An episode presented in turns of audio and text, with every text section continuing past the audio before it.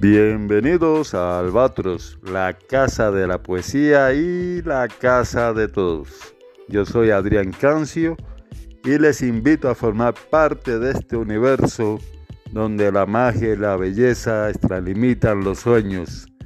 Siempre la poesía, siempre la casa, siempre Albatros.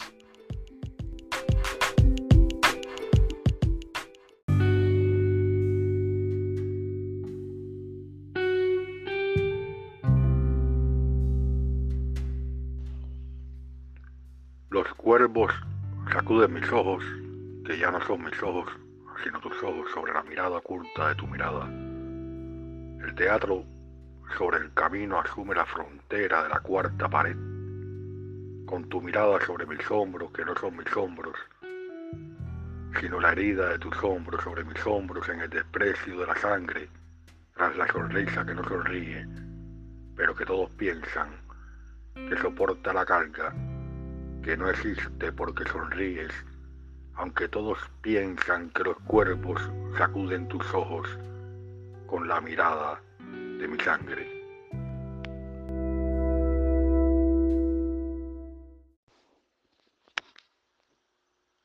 Mi vida ya no grita, no tiene balcones donde colgar los girasoles. El colibrí ha muerto con las heridas de su hembra los vendedores ambulantes no soportan el silencio de aquellos que no le compran porque no tienen plata. El oro no existe para los humildes. Da igual la profesión o el trabajo que cultivas. Los sepultureros me esperan con sus manos embarradas de yeso. No saben que soy ceniza. Me has quemado al sol, al desamparo de un escudo que no se sostiene. Mi vida ya no es un grito. Ha muerto con tus heridas a cuestas.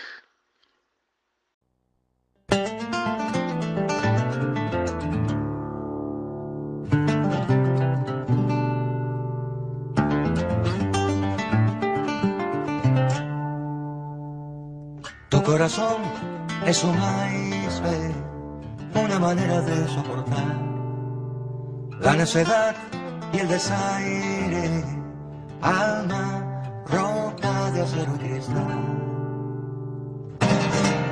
Maldita la avalancha de vacío sobre ti. La decepción y el ultraje, iceberg, hicieron tu corazón.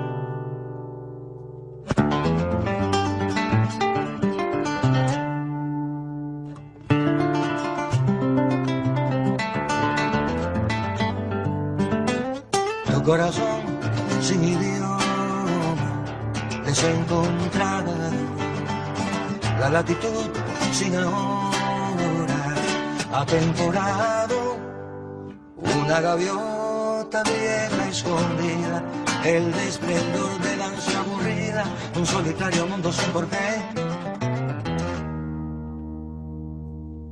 Tu corazón es un iceberg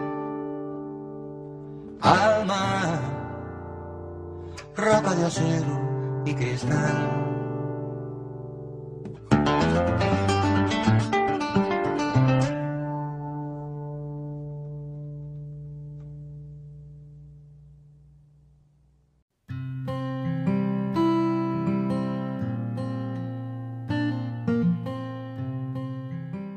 Amigos y amigas, bienvenidos una vez más a Albatros, la casa de la poesía y la casa de todos. Así que muy buenos días, hora México, o buenas tardes, o buenas noches, o como siempre les digo, muy buena vida para todos. Comenzamos el programa con dos textos, dos poemas de un poeta que tendremos de invitado de honor en el día de hoy aquí en la Casa de Albatros. Él es Roswell Borges Castellanos, es un poeta santaclareño, nacido en 1978. Posteriormente escuchamos al trovador cubano Santiaguito Feliu con Iceberg. Y bien, Roswell Borges Castellano ha participado como invitado en varias ediciones de la Feria Internacional del Libro a nivel nacional, en el evento Romerías de Mayo, así como en una gira nacional de escritores y trovadores en el año 2008. En este año 2023, Roswell participó en el primer evento internacional de poesía Valores Humanos, organizado por la Fundación Amazonía Productiva, y en la primera feria virtual del libro en Francia.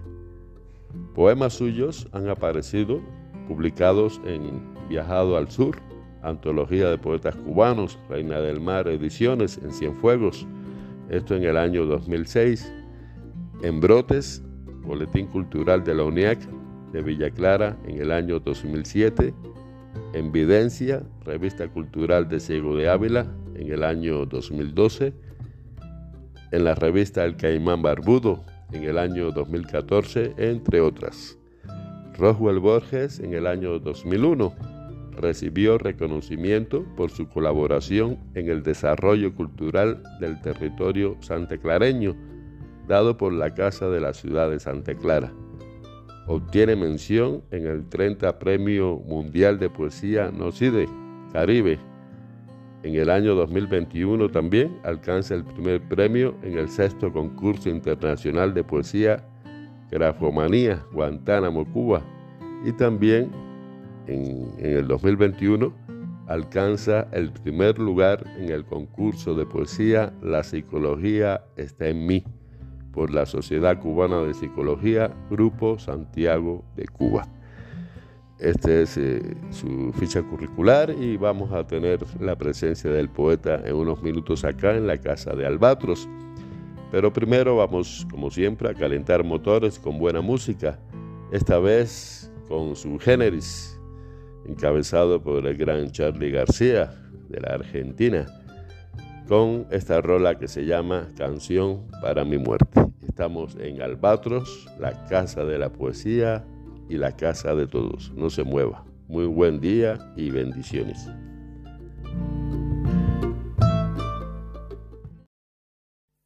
un tiempo en que fui hermoso y fui libre de verdad.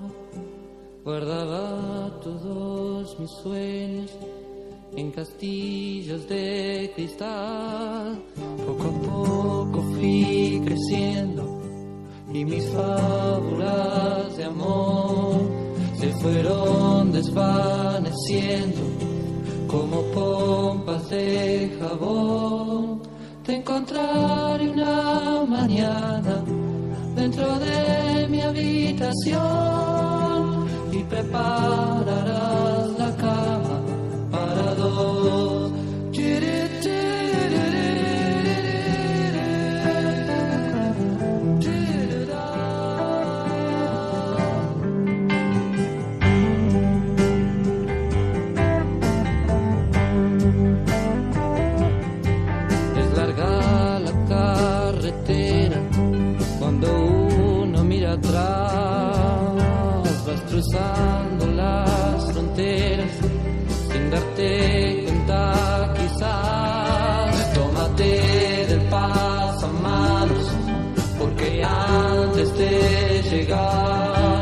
aferraron mil ancianos pero se fueron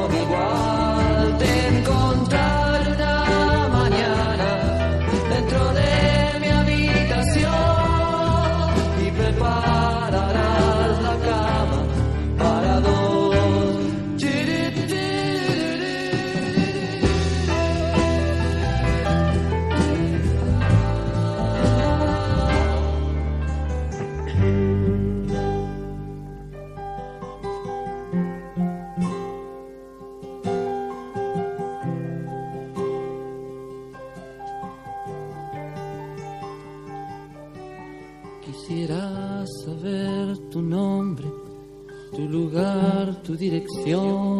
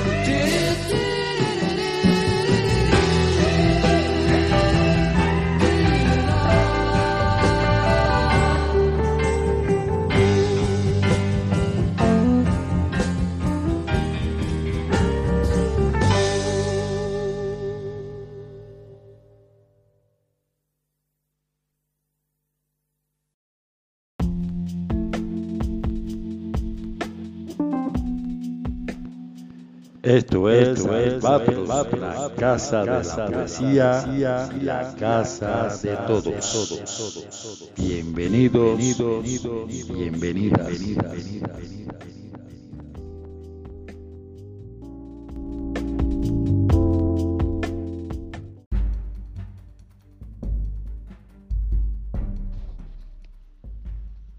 Sostengo una máscara para cultivar dragones los cuchillos no penetran mis ojos.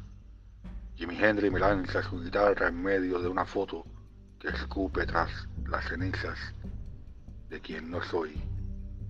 Bloqueas todo de mí sin dejar estaciones donde derribar látigos que no soporten los miedos. Jimmy sabe que me piensas, yo también lo sé. Igual, sostengo tu máscara, aunque los dragones sean los que cultivan mis cenizas.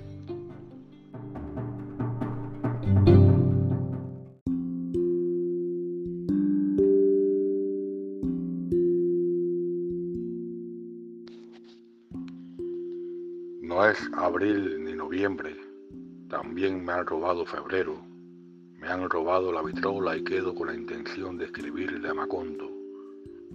No quería beber pero llegaron Sabina y Cortázar para invitarme a su fiesta con cuchillos de 500 noches y lechuzas roncas. Estos cabrones no impidieron que piense, despeinados los dos, riendo, con la misma almohada y los abrazos prohibidos que derriban la isla. Ellos, en su borrachera y letras sin beber por los ataques de tos. Al borde de la noche sin tabacos ni café, con la sombra pálida, el corazón sudado y las manos negras que no encuentran los cristales del aprendiz en tu canto, o el rock and roll con su embustera letra. Tú te has ido como Judas con sus besos.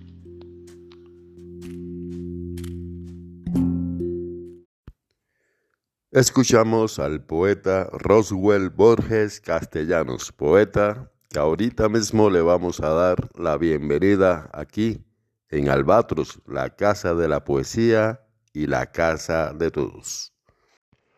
Roswell Borges Castellanos, ¿cómo estás poeta? Bienvenido a Albatros. Hola, estupendo, agradecido por la invitación a estar en este espacio tan maravilloso. Agradecido nosotros de tenerte aquí en la casa de Albatros, mi buen Roswell. Y oye, a propósito, ¿esto de Borges es un seudónimo o es tu, tu apellido eh, natural, poeta? Muchas gracias.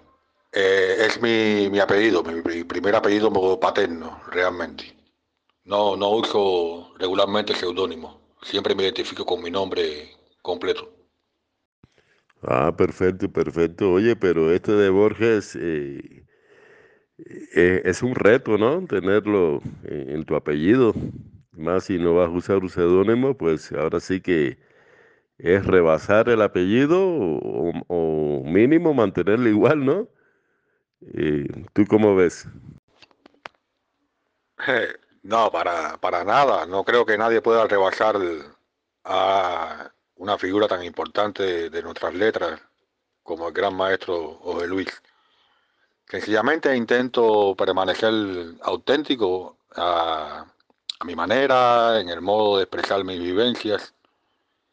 Y bueno, ya el tiempo dirá si, si logro realizarlo de manera personalizada, de tal modo que nadie haga referencia alguna al leerme con el gran maestro José Luis. Ah, muy bien, muy bien, y, así será, lo auguro. Oye, Roswell, eh, bueno, vamos a empezar esto con la pregunta que siempre les, les hago a los poetas, ¿no?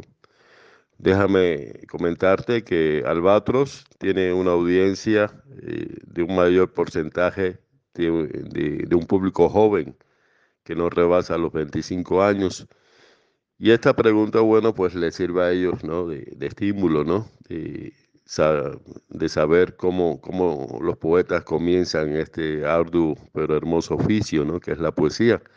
Entonces, ¿tú cómo comienzas a escribir poesía, eh? Sí, muchas gracias por, por lo, que me comenta, lo que me comenta, perdón. Mm, pues en mi caso particular, comencé a escribir en la adolescencia, un periodo en el cual uno comienza a vivenciar, a, a encontrarse con el mundo exterior, a tener un sinnúmero de contradicciones entre propio desarrollo hormonal, emocional, comienzan los primeros amores, los primeros desamores, comienzan las batallas frontales ante el mundo. Y uno sencillamente como un ser humano sensible que es, pues traduce de algún modo toda esa vivencia, el modo en que nos afecta, y lo exorciza, por decirlo de alguna manera, en un papel o cual fuera el caso de otro tipo de creador que estuviésemos hablando, sea un pintor o un músico, pero bueno, en nuestro caso, la poesía, la literatura, nos permite exorcizar todos estos demonios, entre comillas, todo esto, toda esta luz que nos inunda y es sencillamente un proceso catártico que, que nos salva, nos cura el alma. Muy bien. ¿Qué, poetas eh, han influido en ti? Veo en, en, tu ficha biográfica que estás eh, muy vinculado ¿no? a esta generación de la novísima trova. Eh, intuyo que, bueno, también te ha influido mucho la canción pensante, ¿no? Silvio, Pablo y demás. Eh, ahora me estoy acordando de un, de un, verso de una de las canciones de Silvio, de Emilia, que dice, Vallejo así nos descubrió, Byron estaba en su lugar. Entonces, ¿qué, qué nos puede contar sobre eso, sobre qué influencias has recibido tú, qué poetas han marcado tu, tu vida? Eh, bueno, cuéntanos un poquito de eso. Pues sí, indiscutiblemente he estado influenciado por la novísima trova, también por la nueva trova, la trova actual, eh, la literatura clásica, moderna, contemporánea. Yo siempre he sido un voraz lector. He leído mucho, mucha literatura, mucha poesía, mucho teatro también. Y desde mis inicios tal vez me marcó mucho Edgar Allan Poe, Vallejo.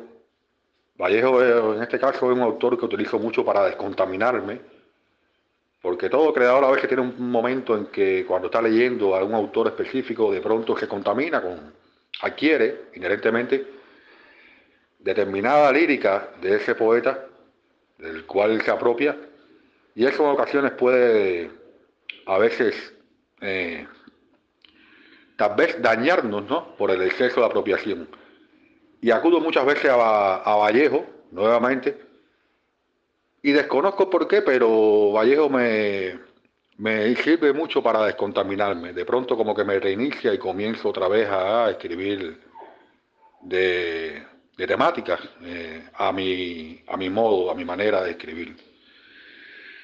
Y luego, por supuesto, hay poetas latinoamericanos, Oliverio Girondo, por ejemplo, es, un autor que me ha marcado mucho, Mario Benedetti, ese Rapón, ya a nivel de literatura eh, general, eh, internacional, Alejandra Pizarnik, eh, Safo, Rambó, Miguel, Rubén Darío, Ángel Escobar, gran poeta acá de Cuba, Wichi Nogueiras, por ejemplo, también me ha influenciado mucho, Fran Alberto Pico, es otro poeta que también me ha influenciado mucho, de algún modo, aunque tal vez no se, no se note en mi lírica,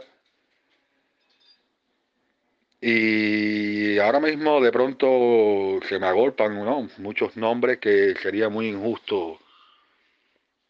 Pero por ejemplo, Rilke también, Antonio Machado, por supuesto, Cernuda, Cavafis, Ted Hughes, otro que también me ha, me ha influenciado mucho, Pavés, Dickinson, eh, en fin, ah, eh, eh, siempre uno se, se apropia de, elementos de, de quienes nos rodean, ¿no? Y, de aquellos a quienes acudimos de algún modo. Estos poemas, eh, Roswell, que nos estás compartiendo en este programa, son poemas nuevos, pertenecen a algún libro en preparación eh, ¿Qué nos puedes hablar sobre eso, sobre estos poemas que, que nos estás compartiendo aquí en, Albatros? Sí, estos poemas que, que usted me ha permitido compartir, efectivamente son de reciente creación, muy, muy recientes. Yo particularmente no tengo ningún libro publicado. Eh, espero que parte de estos poemas y por supuesto otros merezcan en algún momento ser incluidos en, ser publicados en algún libro, ya el tiempo lo dirá. Por ahora no me centro en, en la realización de un libro con estos poemas, sencillamente estoy creando, estoy ahora mismo en un proceso de creación, de catarsis, de puro exorcismo, como dije anteriormente Sí, es muy, muy importante ¿eh? la productividad. Ya, ya la publicación de un, de un libro, bueno, ya vendrá después, ya aparecerá alguna editorial, ¿no? Pero lo más importante es aprovechar eh, la inspiración y hacer la obra, ¿no? Eh, en este siglo, pues, sucedió algo un poco que, que no nos esperábamos, ¿verdad? Con la digitalización, pues se pensaba que el libro iba a quedar en un segundo plano, ¿no? que iba a tener más auge las publicaciones vía digital, pero resulta ser que, que se ha dificultado mucho, eh, y sobre todo en Cuba, ¿no? con, con la escasez de materiales para, para las impresiones y demás. Y esto es lo que yo noto, eh, lo que está pasando con, sobre todo con los noveles, ¿no? Que se le ha dificultado muchísimo poder publicar y, son excelentes poetas. De hecho, aquí en México también poetas que han pasado en Albatros, poetas geniales, ¿eh? Tampoco han, han podido publicar su primer libro eh, físico. Pero bueno, eso no es, eh, eso no es eh, síntoma de, de carencia creativa, al contrario, es lo que hay que aprovechar, ¿no? La productividad y demás. Eh, estamos escuchando tus poemas, son poemas eh, de cotidianidad y muy desgarrados. Eh, ¿Crees que la situación actual cubana ha influido mucho en eso, poeta?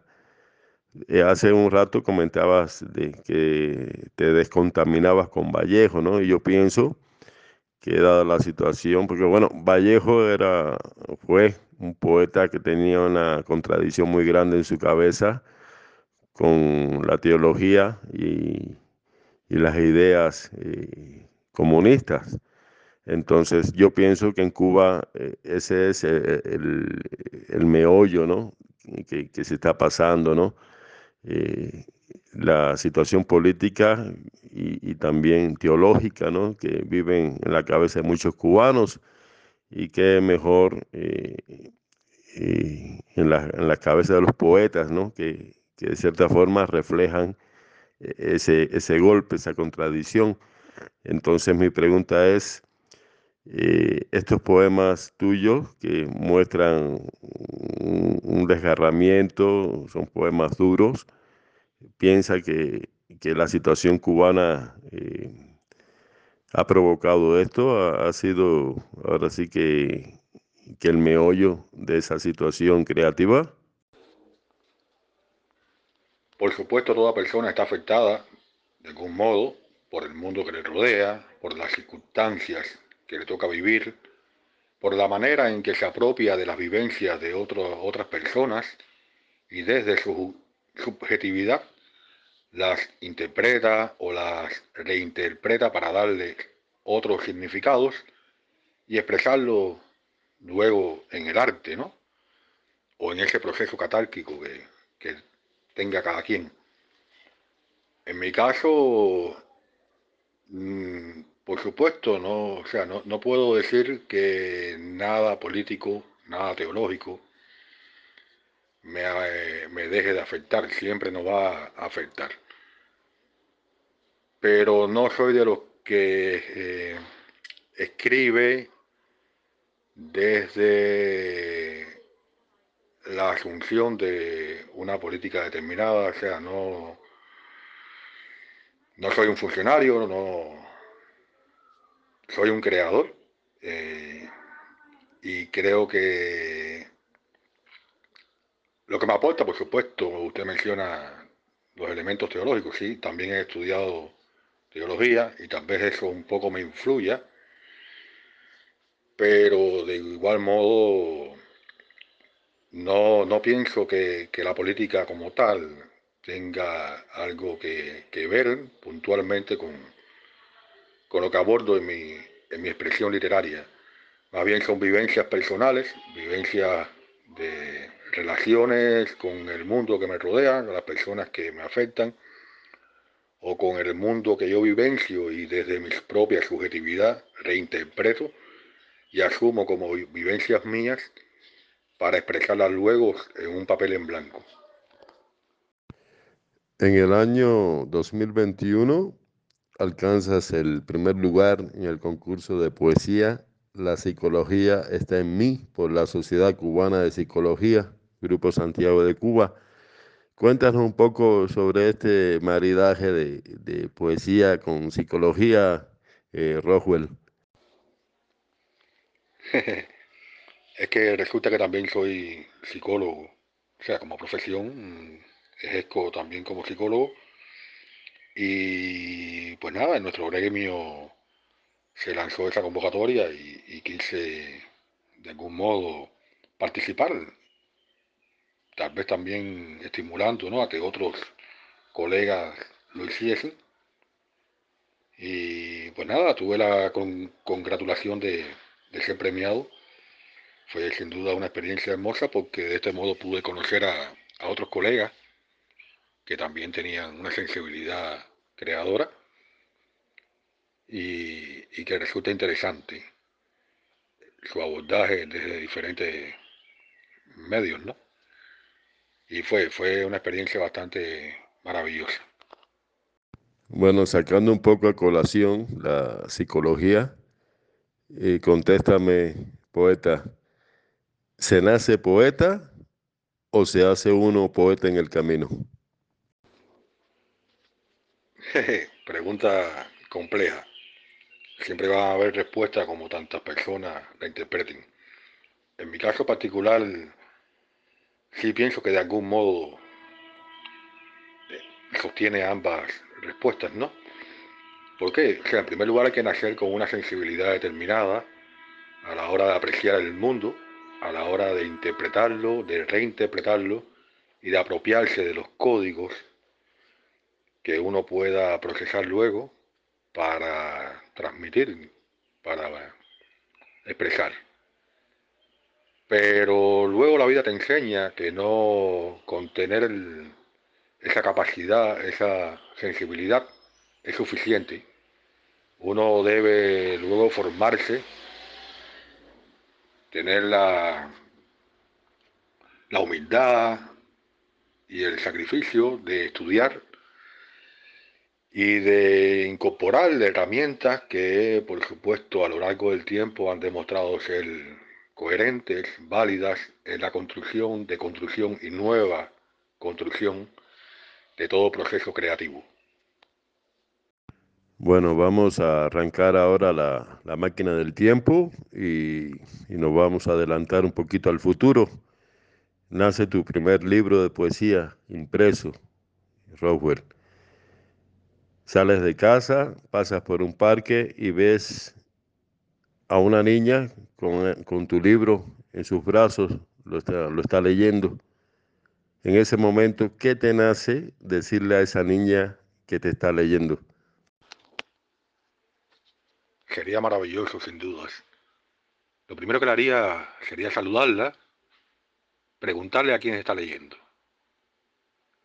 Luego, preguntarle qué le parece. Y pedirle si puede que me abrace y me deje darle un beso. Para decirle gracias, gracias por existir. Wow, wow, wow, muy fuerte, ¿eh? Oye, Roswell, ¿qué consejos le tienes a, a, los jóvenes que empiezan a incursionar en la poesía? Que lean mucho, principalmente que lean, que lean mucho. Es preciso tener mucha cultura, conocer sobre historia, conocer la literatura antigua de nuestros ancestros, la literatura contemporánea, la literatura actual de cada uno de los continentes, de cada una de las regiones, la literatura local donde habiten. También es preciso que no tengan miedo nunca a escribir, a expresar lo que sienten, a intentar traducir todo lo que les mueve, el piso, el techo, las paredes. No tener miedo tampoco a los no que vendrán en el camino. Siempre habrán personas que te dirán lo que escribes no sirve. No, no bajen la cabeza ante, ante ellos. Sean humildes, pero no se dejen derrotar. Y sobre todo, siempre, tal vez en los inicios de uno como creador, uno siempre hace un poema y piensa que es lo máximo en nuestro hijo y es lo mejor que hemos hecho. Luego van a ir descubriendo que cuando ese texto se enfría, que uno lo retoma, le encuentra, le encuentra mucha, mucha carencia o, encuentra que puede ser incluso fortalecido, que necesita revisarse y, hacerlo. O sea, tomarlo como ejercicio, esos poemas que ya se enfriaron, volverlos a leer y rescatar de ahí lo que consideren pueda rescatarse. Principalmente, repito, nunca rendirse, siempre luchar por expresar lo que sienten, mantener la humildad y mantener ese hambre de superarse cada día, de seguir aprendiendo cada día. Pero sobre todo, ser buenas personas. Excelente, excelente. Y tienes razón, ¿eh? Al final lo que vale es eso, superarse como personas, ser mejores. Porque en definitiva yo pienso que ser poeta es eh, no esperar nada a cambio, porque si estamos con la idea de, de, serlo para gozar de reconocimientos, de premios, publicaciones y demás, pues es válido, pero no en el término genuino, ¿no? de, de, ser un poeta de verdad, porque muchos han transcurrido eh, y, han salido a flote póstumamente, o sea, eh, han sido poetas genuinamente, han hecho su obra y en vida pues no han gozado de nada, pero bueno, eh, quedaron con la satisfacción de marcar esa obra en su tiempo, ¿no? Entonces, es difícil, es difícil ser poeta es difícil eh, ser eh, una persona en, en, el, en, el, sentido amplio ¿no? de, de, la palabra, de, de la honorabilidad, de, la grandeza. Eh, muy bien, poeta. Eh, bueno, ya casi estamos terminando. Si tienes algo que decir, si quieres cerrar con algo, pues estás en casa. Así que adelante. Exacto, exacto. Tiene mucha razón en todo lo que refieres. Nada, eh, bueno, primero que todo, perdonar por el ruido ambiente, que estoy eh, ahora mismo en un horario donde hay mucha actividad social, donde resido. En segundo lugar, eh, agradecerle a Albatros, a usted, por este honor y privilegio que me han otorgado al invitarme. Y bueno, si me da la oportunidad de cerrar con algún poema mío, quisiera leerles a continuación este último poema. El yayabo sostiene los lirios que se amontonan en mi sombra. El, puente se fractura con mis golpes desnudos al viento. Cada fractura tiene tu rostro, cada huella tus pasos con la ineptitud de mis manos para evitar tus caídas. El río va muriendo y todo se complica así. Nada es más fácil. Todo cambia y nada te hace fácil el camino, aunque nada tenga sentido, o sí, en fin, dispara, alguien le sacará partido a la oportunidad del vuelo, a pesar de que la hoguera no prenda y yo por ti baile la noche entera y bailes a tu manera, pegaditos así, y yo baile la noche entera, solo en mi soledad, buscando tus labios, en mi soledad de tu voz, da igual pensar, nada es más fácil, perdón, Nada es más difícil que estar contigo. No bailo rock and con nadie. La trova de mi ciudad invade la que piensas es tuya y me recuerda que no hay nada peor que un sueño hecho pedazos.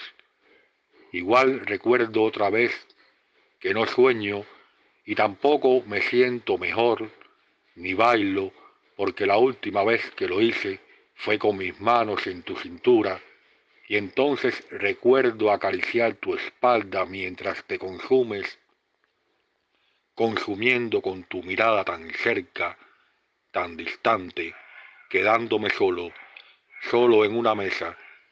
Y entonces Michelle me pide lea dos o tres poemas y Joanny me pide que ya no escriba. En fin, el yayabo sostiene los lirios y vuelve a golpearme con tu ausencia. Muchas gracias. Un abrazo a todos.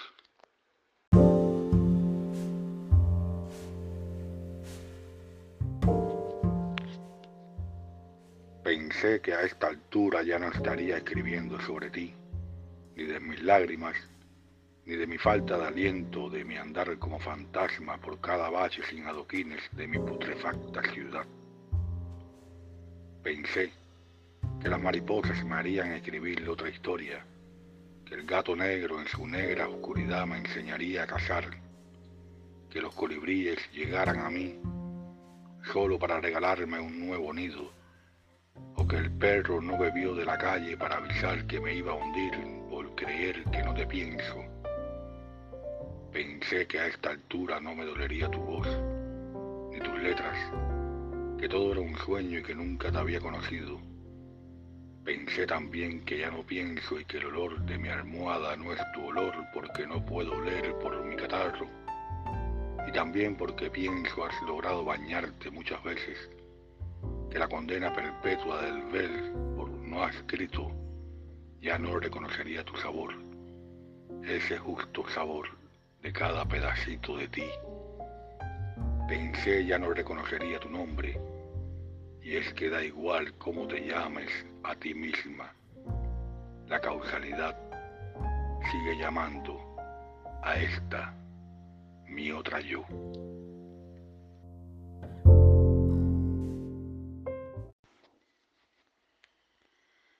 Sé poco de poesía o de literatura.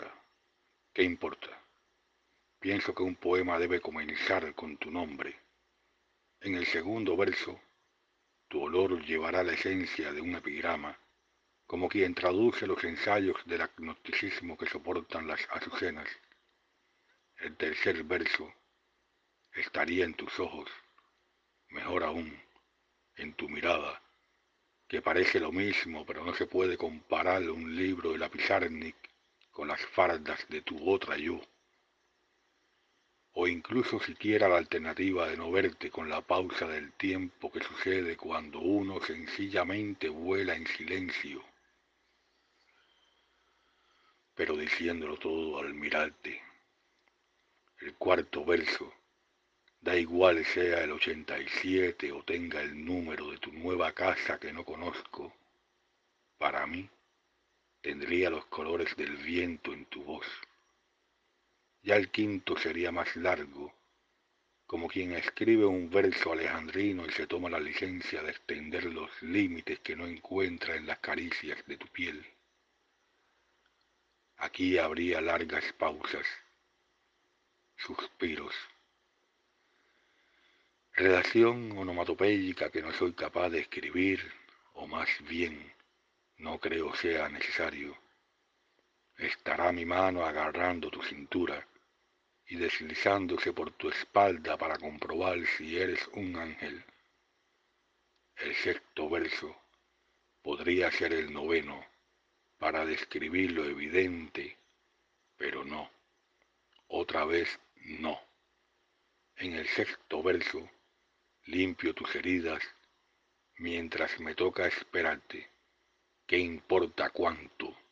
Al final sé poco de poesía si alguna vez escribo algún poema, terminará con tu nombre. Postdata. Si alguna vez te preguntas por el 7 y el 8, no sé. Nací en el 78, tú en el 87.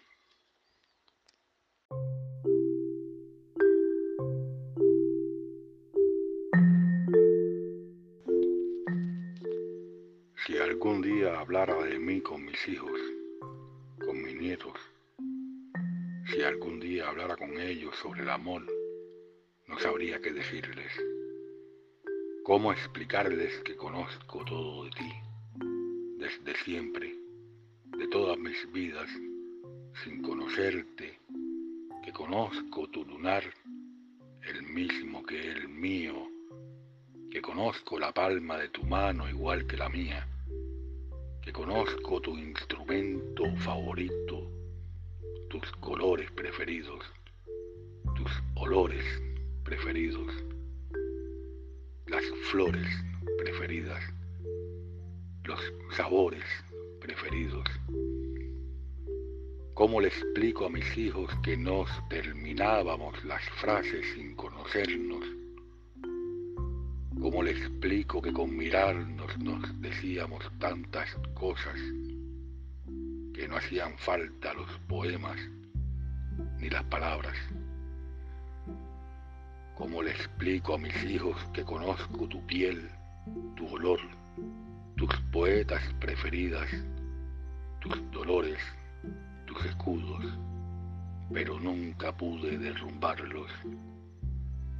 ¿Cómo le explico a mis hijos que nos reímos tanto de nada? ¿Cómo le explico a mi imagen sin sombras que contigo vuelo, que conmigo vuelas y sin embargo no estamos juntos, aunque nos conocemos sin conocernos?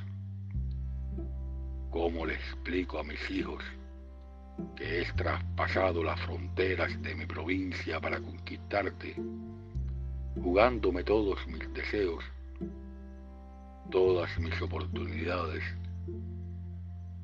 ¿Cómo explicarles que mi corazón ha sido puesto en tus manos con sus imperfecciones?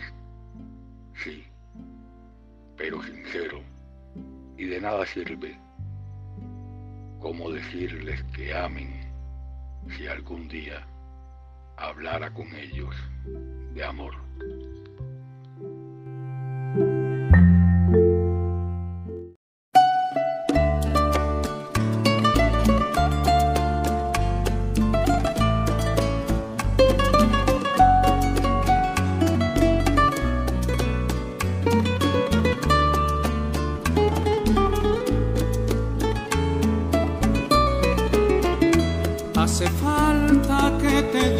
Que me muero por tener algo contigo. Es que no te has dado cuenta de lo mucho que me cuesta ser tu amigo.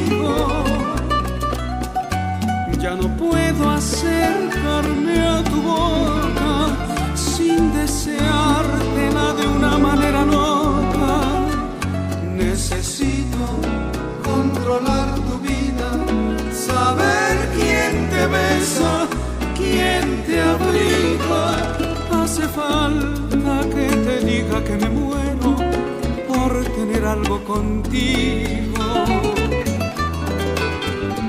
Es que no te has dado cuenta de lo mucho que me cuesta ser tu amigo. Ya me quedan muy pocos caminos y aunque pueda parecerte un desatino, no quisiera yo morirme sin tener algo contigo.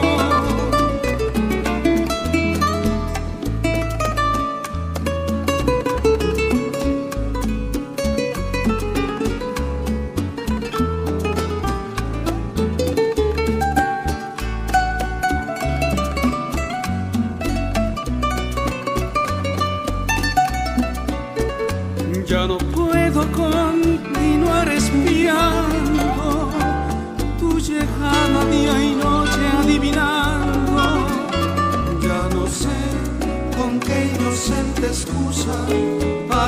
por tu casa. Ya me quedan muy pocos caminos y aunque pueda parecerte un desatino, no quisiera yo morirme sin tener algo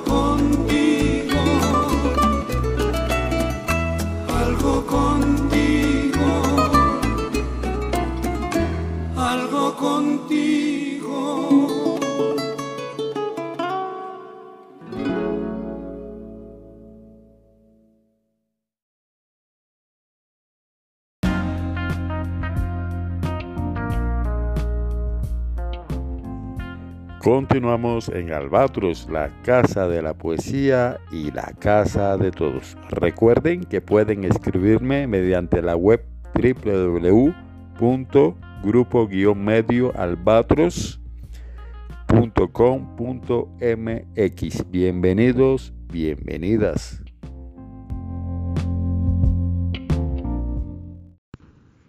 Esto es Albatros, la casa de la poesía y la casa de todos. Ya nos vamos.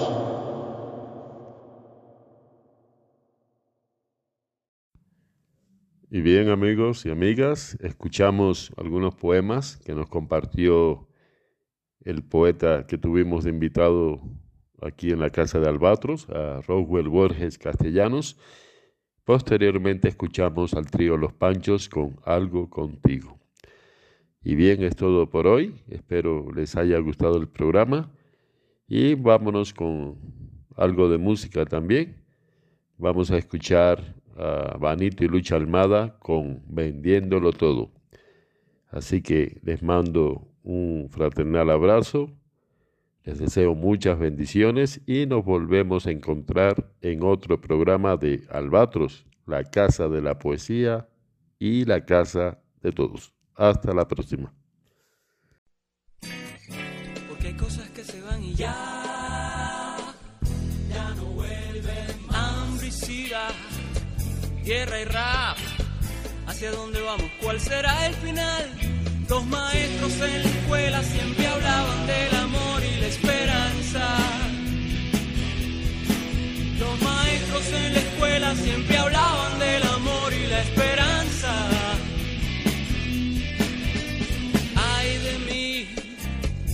Ay de ti, ay de las quimeras en que un día creí. El dinero mueve al mundo como el viento lleva y trae la hojarasca.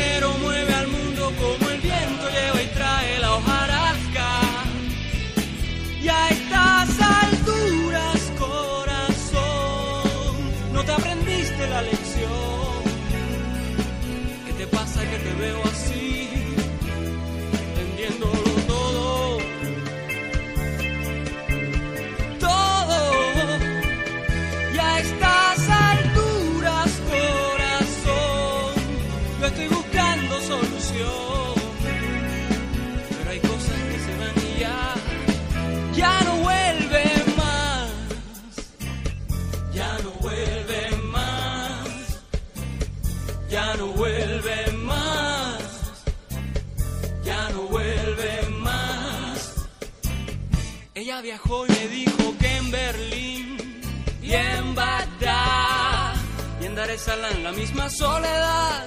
Cada cual tiene su miedo y por si acaso no se quita la escafandra. Cada cual tiene su miedo y por si acaso no se quita la escafandra.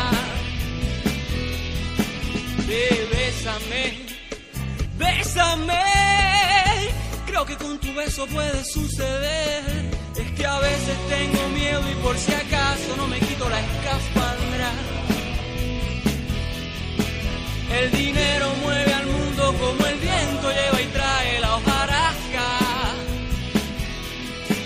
Los maestros en la escuela siempre hablaban del amor